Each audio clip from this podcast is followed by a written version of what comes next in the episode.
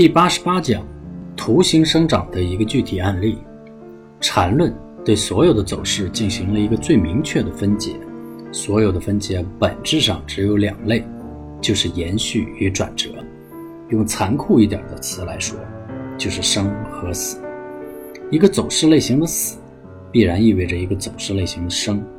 走势就在这样的一个生死轮回中延续，如同众生的生命，生死轮回不断。看明白了股票的走势，对人生大概也应该有点领悟了。一个走势类型的确立后，同时就确认了前一个走势类型的死，也开始了自己面向死亡的过程。如同众生的生死轮回，在死与生之间有一段被称为中阴身的阶段。股票的走势同样存在着这样的一个阶段。如果说前一个走势类型的背驰或盘整背驰宣告了前一个走势类型的死亡，那么从前一走势的结束到新的走势类型确立，中间有一个模糊的如同中音般的阶段。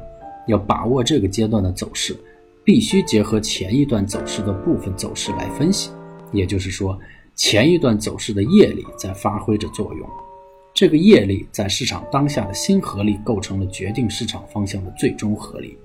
一定要注意，为什么很多人逃了顶，最后还是被套住了，抄了底，最终还是没赚到钱，被震出来了。这就是被相应级别的中阴阶段给搞死的。越大级别转折后的中阴阶段越能搞死人，如同人的中阴，非人非鬼。走势的中阴阶段也是多空齐杀。不断折腾转换，等到最后转折确认时，就如同已经重新投胎，饭熟了还着迷，能有戏吗？注意，中阴阶段结束后，不一定就是真正的反转，也可以是继续延续前一走势类型的方向，上涨加盘整加上涨的结构是完全合理的。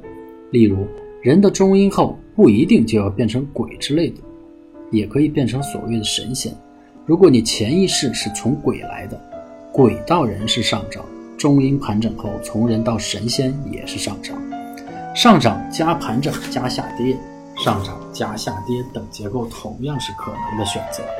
这时候唯一正确的操作只有一点：如果你技术好，就在这个大的中枢震荡中操作一把；如果技术不好，就拿着小板凳看戏，看他最后是升天还是下地狱。等市场自己去选择，然后再决定自己的操作。